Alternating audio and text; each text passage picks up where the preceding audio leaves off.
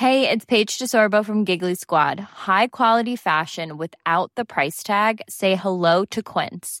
I'm snagging high-end essentials like cozy cashmere sweaters, sleek leather jackets, fine jewelry, and so much more. With Quince being 50 to 80% less than similar brands. And they partner with factories that prioritize safe, ethical, and responsible manufacturing. I love that. Luxury quality within reach. Go to quince.com slash style to get free shipping and 365 day returns on your next order. Quince.com slash style. Comment devient-on écrivain? Est-ce un choix Une nécessité? Comment comprendre les origines de cette vocation et interpréter la trajectoire des auteurs, qu'ils soient écrivains, scénaristes, journalistes ou plumes politiques? Je suis Aurélie Lévy et je vous propose dans mon podcast de découvrir l'autre versant de la vie d'auteur. La fabrique, ses secrets, ses questionnements, ses insécurités et ses moments de grâce. Bonjour Jean-Michel Billot. Bonjour. Et merci d'avoir accepté mon invitation. Cette semaine, l'émission Écrire est à Besançon pour le festival incontournable de la rentrée littéraire les 16, 17 et 18 septembre dans toute la métropole du Grand Besançon. Vous pourrez retrouver plus de 200 auteurs de littérature générale, mais aussi de bande dessinée et de jeunesse. Près de 100 rencontres, ateliers, lectures musicales, spectacles pour enfants, il y en a pour tous les goûts et l'entrée est gratuite. J'y étais pour ma part l'an passé en tant qu'auteur et je suis très heureuse d'y revenir cette année pour m'entretenir avec celles et ceux de cette rentrée littéraire, en particulier de la littérature jeunesse, qui fait, selon certains, parfois vivre la littérature dite générale. Jean-Michel Biou, vous faites partie de ces auteurs jeunesse à succès, avec des livres dédiés à la jeunesse, mais toujours avec une approche historique et pédagogique. Sport est une histoire des Jeux olympiques racontée par ses champions. Le livre évoque inexorablement l'histoire avec un grand H, c'est-à-dire l'influence de la guerre froide. Notons aussi d'ailleurs que vous y évoquez la place des femmes. Foot, un autre de vos livres, est une bible pour les amoureux du ballon rond qui retrace le parcours de 40 personnalités euh, et masculines à travers le monde et inclut d'ailleurs le, foot féminin, ce qui est rare. À travers leurs portraits, on retrouve les, les grandes compétitions, on apprécie l'empreinte qu'ils ont laissée dans le sport et qu'ils ont laissée tout court dans l'histoire. Toujours dans le sport, l'école des champions raconte l'enfance des grands sportifs. Teddy Riner, Simone Biles sont, sont, sont parmi ceux dont on décrit le parcours et comment ils sont devenus les champions qu'on connaît aujourd'hui. Alors ma première question, comment devient-on auteur de littérature jeunesse?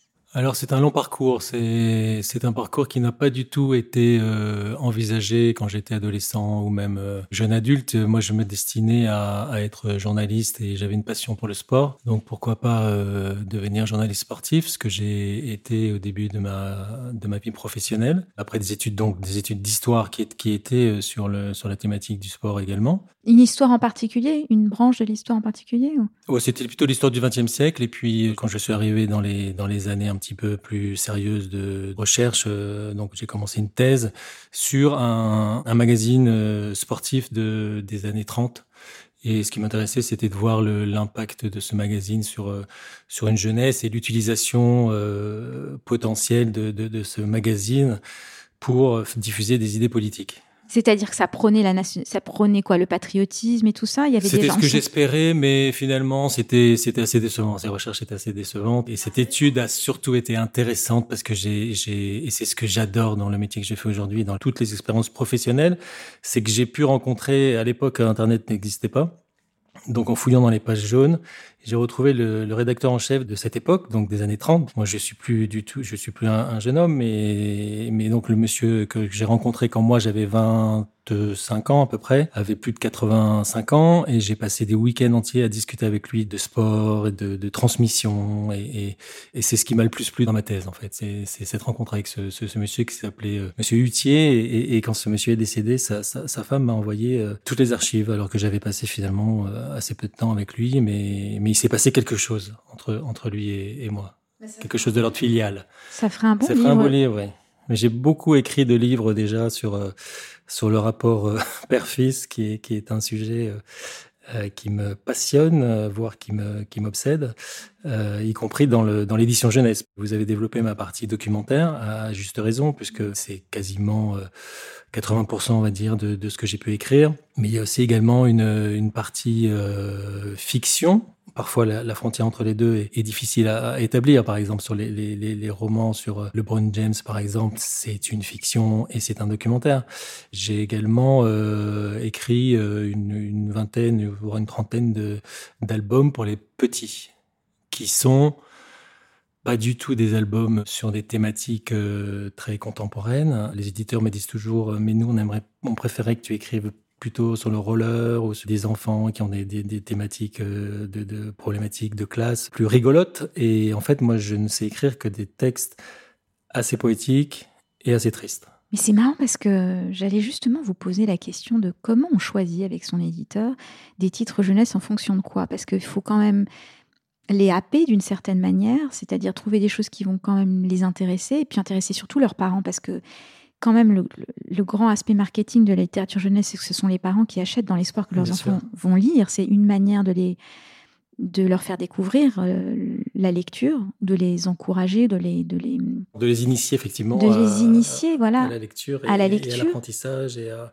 et à la curiosité. Ouais, et là vous êtes en train de me dire que finalement vous avez une approche poétique et moi bizarrement quand j'ai lu les titres de tous vos livres, je les ai trouvés très stratégiques.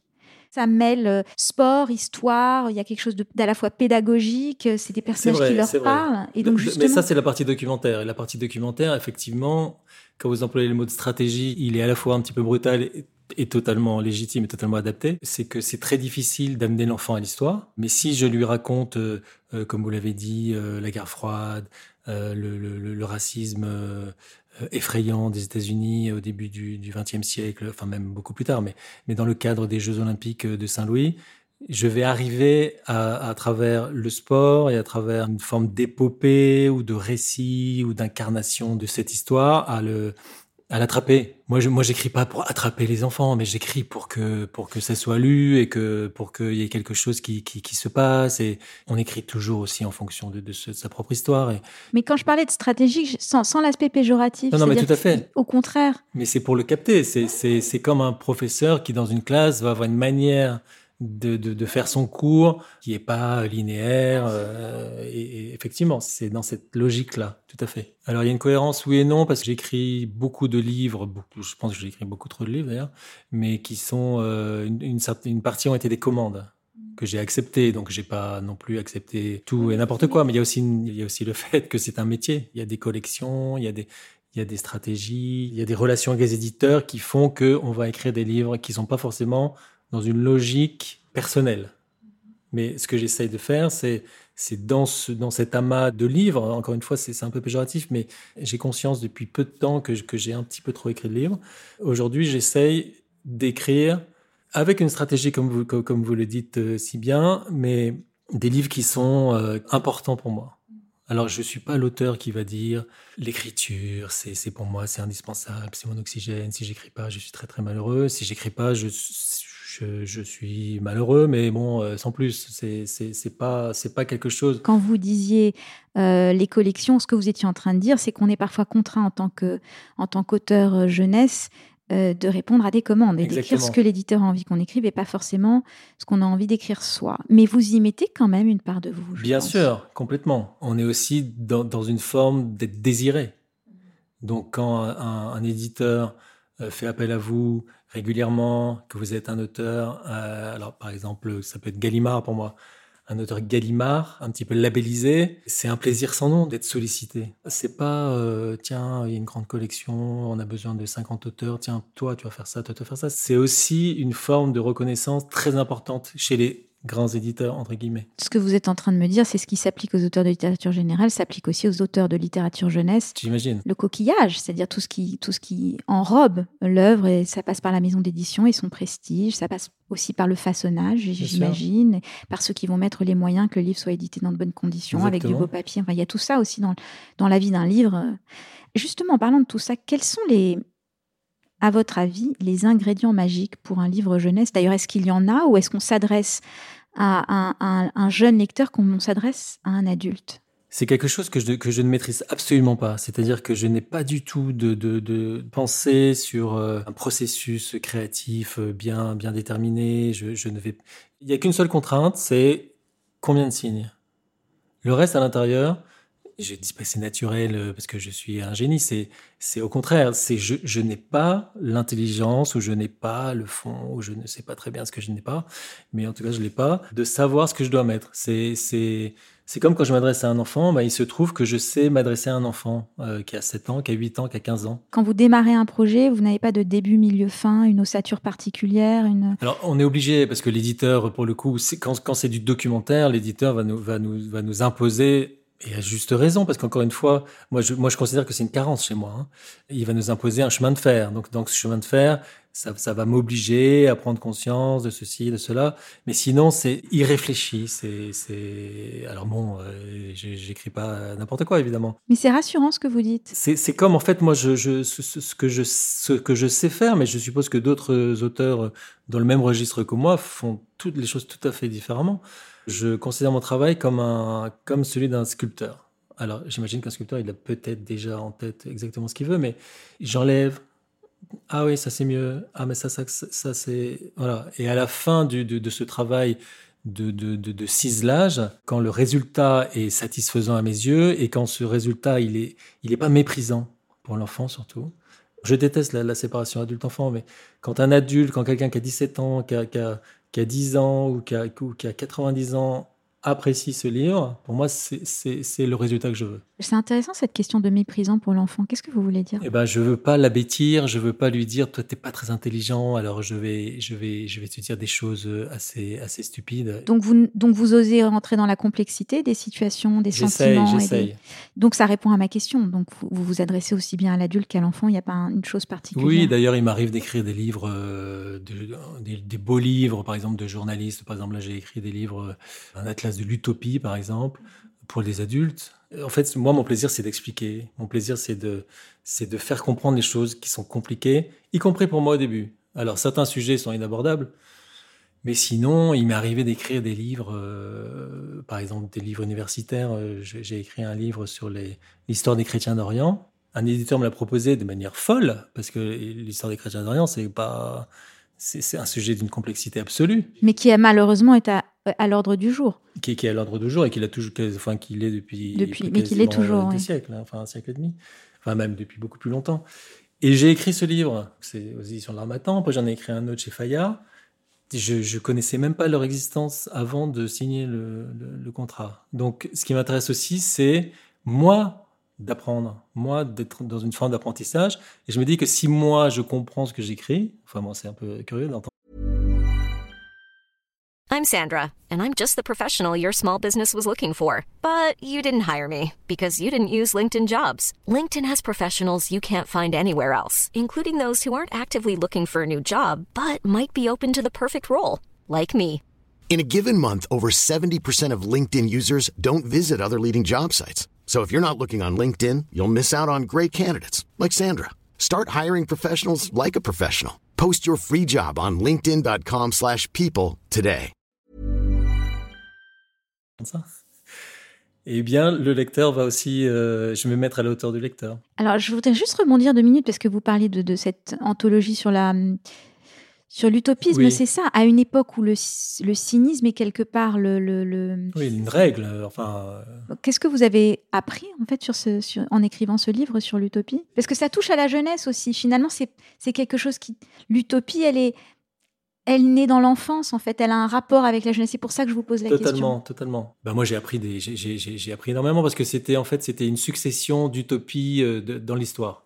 Donc il y avait des utopies. Euh, c'était, ça pouvait être aussi bien euh, la fac de Vincennes les années, soit à la fin des années 60, que que des utopies du Moyen Âge, de de, de villes. Donc donc déjà déjà le côté euh, culturel, la, curiosité, ça c'est pour moi c'est quelque chose qui est le pire pour moi, c'est d'ouvrir un ordinateur parce que je, passe de, page en page et, je m'arrête jamais et je vais m'intéresser. Ah tiens c'est ce euh, tiens c'est cet homme il a fait ça. Ah ben il était marié avec euh, cette dame et puis cette dame elle a fait ça et puis il s'en est là et puis et puis c'est infini. Je me je, je, je, me délecte de, tout ça.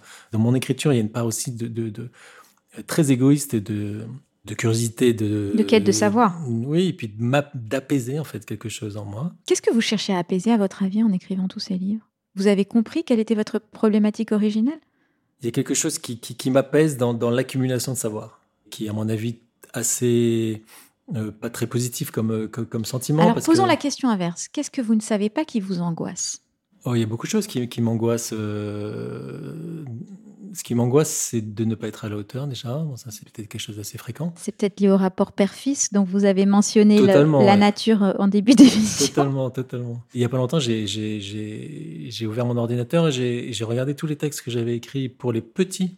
Et en fait, c'est incroyable. Ça ne parle que de ça. Ça ne parle que de ça. De votre rapport avec votre père? Avec mon père ou avec mon fils d'ailleurs. hein. Enfin, de ce rapport-là. De ce rapport. Mais ce rapport-là, c'est celui de l'apprentissage aussi. c'est De la transmission, de la j'imagine. transmission. C'est ça le moteur finalement. Peut-être que avec la transmission de savoir, comme vous dites, il y a aussi la transmission inconsciente de certaines lourdeurs, peut-être même de secrets, puisque cette, avidité à, accumuler les informations recèle peut-être un, mystère autour de, votre histoire personnelle. Certainement, certainement. Et, et cette transmission, je me dis que curieusement, j'aurais dû devenir professeur.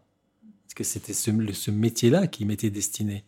J'étais trop timide. J'avais pas de- le, charisme nécessaire pour, devenir enseignant. Et là, depuis peu, je, je participe dans, une des, cités euh, de la ville de, Malakoff où, je réside à du soutien scolaire. On est loin de la littérature, mais on est, assez près finalement cette action qui n'a rien de- d'extraordinaire, mais c'est quelque chose qui me bouleverse en fait. La dernière fois j'y suis allé, j'avais quasiment les larmes aux yeux. Je peux comprendre parce que pour la promo de Queenie, la marraine de Harlem, le roman graphique que j'ai coécrit avec Elisabeth Colomba, j'ai passé beaucoup de temps dans les écoles, etc. Et, et c'est ce que j'ai fait de plus utile, de plus noble et Bien de sûr. plus enrichissant. Exactement. Et j'espère poursuivre euh, toutes ces démarches. Ce qui est intéressant, c'est non seulement de leur transmettre des histoires, mais aussi parce qu'on n'est ni le parent ni le prof, justement. On bénéficie d'une écoute un peu plus juste, un peu plus euh, large. Complètement. Et on est capable aussi de parler d'autres choses. Euh, moi, je me souviens que j'ai fini par leur faire une masterclass sur le réseau. Quand on va dans des écoles un petit peu plus, euh, des écoles en banlieue, etc., euh, je leur ai expliqué que le réseau, c'est pas forcément connaître des gens puissants ou être le fils d'eux, etc. C'est faire des, faire des rapprochements, les 5 degrés de séparation avec les gens qu'on peut connaître et qui peuvent nous présenter d'autres gens qui connaissent potentiellement quelqu'un qui peut. Et, euh, et c'était, c'était vraiment intéressant de leur ouvrir les yeux sur ça, sur comment être créatif aussi dans sa vision euh, du monde et des liens qu'on a avec Bien les sûr. uns et les autres, d'ouvrir un petit peu le champ des possibles. Et on, on- c'est- c'est c'est très gratifiant de sentir qu'on a accès à cette part d'eux. En fait, la jeunesse, elle est enrichissante aussi pour ceux qui la cultivent, pour ceux qui la nourrissent. Oui, oui, complètement, tout à fait, bien sûr. Moi, alors peut-être que j'ai- une forme de paranoïa euh, naturelle, mais j'ai souvent l'impression que la jeunesse est un petit peu reléguée au deuxième rang. C'est-à-dire que dans un cadre euh, social de base, on dit oui, bonjour, je suis euh, auteur, je suis écrivain. euh, ah oui, super. euh, jeunesse. Ah, d'accord. Ça vous révolte? Enfin, ça me révolte, voilà, c'est ça, c'est le, le terme, parce que c'est tellement important. C'est- en plus en France, on a une culture de cette de cette édition jeunesse qui est qui est respectée dans le monde entier. Les, les Coréens achètent les- nos livres, mais mais pour eux, nous sommes les des gens du- d'une finesse, d'une intelligence euh, euh, remarquable de d'avoir euh, de, de cultiver et de faire fructifier ce terreau. Et nous, on est là, ah, bah non, bah oui, tu es, tu es en fait, t'es de deuxième zone. Mais absolument pas, tu n'es pas de deuxième zone. Enfin, tu joues un rôle fondamental. Mais notre société, de toute façon, euh, il suffit de voir la, la, la, la- des, des, des, des enseignants dans notre société. Alors, qu'est-ce qu'on peut faire dans cette émission pour justement changer, changer les choses? Quel est peut-être l'a priori sur la littérature jeunesse que vous avez envie de déboîter là tout de suite euh? Bah, l'a priori, c'est ce que je disais tout à l'heure, c'est que la littérature jeunesse, ce n'est pas une sous-littérature. En plus, après, il y, a la, il y a la séparation documentaire-fiction. La fiction étant valorisée, le documentaire l'étant beaucoup moins. Et le documentaire, puisque c'est un petit peu mon, corps de métier, si je puis dire, même si, si je déteste faire des, des classifications comme ça, ce n'est pas écrire, simplifier à l'extrême. C'est un travail qu'on doit faire aussi auprès de l'éditeur, c'est-à-dire que l'éditeur va toujours chercher à euh, dire euh, c'est un peu compliqué ou ce mot-là est un petit ce, vocab- ce mot de vocabulaire est un petit peu complexe. Mais non, ce mot de vocabulaire il est complexe parce que parce qu'on l'utilise plus, parce que parce qu'on a fini par écrire des livres avec euh, avec cinq mots. Et il est justement de votre responsabilité de les réintégrer, de les replacer, de les Tout à dans la langue pour qu'ils Tout soient à fait. Pour respecter, encore une fois, en fait, il faut respecter le lecteur, le, quel que soit son âge. Alors après, il ne s'agit pas de dire qu'il faut que tous les livres aient une part de sériosité, de tout ce qu'on veut. Évidemment qu'il y a des livres qui sont faits pour se distraire. Mais il n'empêche qu'il faut qu'on soit extrêmement exigeant. C'est une exigence euh, d'expression, une exigence de sentiment. Il faut que ça soit, il faut que ça soit de très haut niveau. Et il est vrai qu'il y a quand même une production qui est peut-être trop importante et que il y a des livres qui sont pas à la hauteur, voilà, tout à fait, qui sont pas assez qualitatives. Alors c'est peut-être ça le problème aussi. Mais en même temps, oui, ça se retrouve dans tout, mais c'est normal. C'est parce que, en fait, bizarrement, euh, s'il y a autant de production, c'est parce que je pense que les éditeurs comprennent, ont bien compris que le pre-teen, que ce, enfin, ce qu'on appelle le pre-teen, c'est-à-dire le 10-15, le même plus ça, est, est, un marché colossal, puisque quand les parents dépensent pour leurs enfants, ils ne comptent pas. Oui, mais il y a, du coup, il y a une surproduction, qui est cette surproduction, elle est, elle est elle dessert en fait les bons produits, c'est ce que vous dites. Cette surproduction dessert le, concept même de, la littérature. Exactement. Euh, bah écoutez, le message est passé. J'espère que ceux qui nous écoutent y réfléchiront. Quelle est la plus belle chose qu'on vous ait dite, qu'un enfant vous ait dit qui ait lu euh, euh, un de vos livres? Ou un parent d'ailleurs, peu importe. Quelque chose qui m'a qui m'a vraiment frappé, c'est au Salon du Livre de Saint-Raphaël, au mois de mai, le 27 mai exactement, J'étais là-bas et j'ai sorti au mois de mars ou au mois de février un livre sur la guerre d'Algérie. Sujet qui me passionne depuis toujours et sujet qui me, je vais pas dire qui me révolte, mais moi j'ai vécu à Marseille où la moitié de la ville était concernée par la guerre d'Algérie, d'une manière ou d'une autre. Euh, j'allais chez mes copains qui étaient pieds noirs, j'allais chez mes copains qui étaient rapatriés, j'allais chez mes copains, j'allais pas chez mes copains qui étaient harkis euh, parce que j'en connaissais pas, mais bon, j'avais je, la famille euh, qui était même euh, officier, donc, donc j'entendais toutes ces histoires parallèles, et en fait, comme dans beaucoup de choses qui me tiennent à cœur, je veux faire comprendre qu'il n'y a pas qu'une seule euh, manière de voir les choses. Et donc, je vais chez Gallimard, je leur dis voilà, je voudrais faire un livre sur la guerre d'Algérie. Bon, après, c'est un petit peu, après, il y a un travail éditorial avec eux, et, et je veux qu'il y ait de la BD pour, que ça soit vraiment bien incarné. Et il se trouve que, euh, que Thomas Dartige euh, chez Gallimard euh, accepte le projet, que, que je travaille avec un historien d'Aix-en-Provence extraordinaire, enfin avec qui j'ai une, une, relation de confiance extraordinaire, et que ce livre est le documentaire qui me passionne le plus et que dont je suis le plus fier. Ça, c'est l'introduction. J'arrive à Saint-Raphaël et à Saint-Raphaël, il y a énormément de gens qui ont été impactés par les guerres d'Algérie je vois un monsieur, je peux pas très bien savoir s'il est euh, euh, quelle est son, histoire euh, comme ça, de manière un peu un peu rapide, un peu brutale. Hein. Et il prend les livres, qui est donc un livre pour les collégiens. Et ce monsieur, il a 70 ans. Et c'est ça, c'est ça, c'est ça que je veux moi. C'est que ce livre-là soit soit pas un livre 12, 14, mais attention, 15, on peut pas aller, on peut pas le lire. Donc ce monsieur prend le livre, il me regarde, il continue à lire, il tourne les pages, et puis il se met à pleurer. Comme ça, le monsieur, il a 70 ans, et moi je suis assis, et devant moi, et il me dit, les mots que vous, que, vous employez me touchent, et alors qu'il avait parcouru ce livre-là. Et waouh, je me suis dit, euh, alors que quand il a pris, qu'il me regardait, je me suis dit, bon, soit il va me mettre une baffe, soit euh, je sais pas ce qui va se passer, mais, mais, euh, et ça, voilà, ça pour moi, c'est, c'est, un, bah oui, vous avez touché une âme. J'ai touché une âme, exactement. Ce que vous dites me rappelle ce que Lucas Belvaux disait. Il est je l'ai interviewé justement pour cette même émission. Euh, les auditeurs pourront l'écouter d'ailleurs parce qu'elle passera, je pense, avant la, avant la vôtre. Il parle exactement de ça et quand il a montré son film Des Hommes, qui parle aussi de la guerre d'Algérie, vu de différents points de vue. Bien sûr. Et l'émotion que suscite euh, son film euh, a suscité. Alors après, c'est un sujet qui est, qui est tellement émotionnel, où les gens sont tellement impactés. Oui, et puis les sensibilités sont exacerbées autour de ce sujet. Mais l'idée, c'est voilà, c'est ça. Et puis, et puis surtout qu'une personne le, lise ce livre qui se veut, euh, qui n'a pas un parti pris justement. Alors on peut dire ah bah oui, t'as pas de t'as pas de parti pris, donc c'est un peu euh, impersonnel. Non, au contraire, c'est que c'est d'expliquer que, que toutes ces mémoires elles existent hein, et que tout ça, ça forme une histoire, mais mais que et que quelqu'un qui fait partie d'une de ces mémoires soit ému. Moi, c'est c'est là là je rends mes droits d'auteur, je dis c'est bon, ça me suffit, c'est extraordinaire. Enfin bon, à ne pas le diffuser. en tout cas, euh, merci beaucoup de partager avec nous ben, euh, votre travail, euh, les émotions, les complications, les, les, les, les, espoirs aussi autour de la littérature jeunesse. Je réfléchis toujours à une question finale avant, avant l'entretien, mais je, je, en vous écoutant, je pense que la, la dernière question que j'ai envie de vous demander, c'est quelle est l'histoire que vous, aurez, vous auriez aimé qu'on vous raconte jeune, justement, enfant? Mon père était conservateur de bibliothèque, mon grand-père était conservateur de bibliothèque, ma mère était bibliothécaire. Donc j'ai vécu dans une maison, il y avait beaucoup de livres, mais il n'y avait aucun livre jeunesse. Aucun livre, à part leur propre livre. Et c'était, en plus, mes parents étaient, étaient assez âgés, j'étais le dernier de la famille. Je vais répondre encore une fois euh, quelque chose qui, qui, qui, qui que, que, je devrais plutôt dire sur le divan d'un psychanalyste, mais c'est juste qu'on me raconte une histoire, peu importe l'histoire, s'il y a de l'émotion dedans et s'il y a une transmission, ça me va, quoi. Voilà. Mais je pense que c'est ce c'est ce que vous réussissez à faire dans vos livres. Merci gentil. beaucoup de m'avoir accordé ce moment. Merci pour vos questions. Merci beaucoup.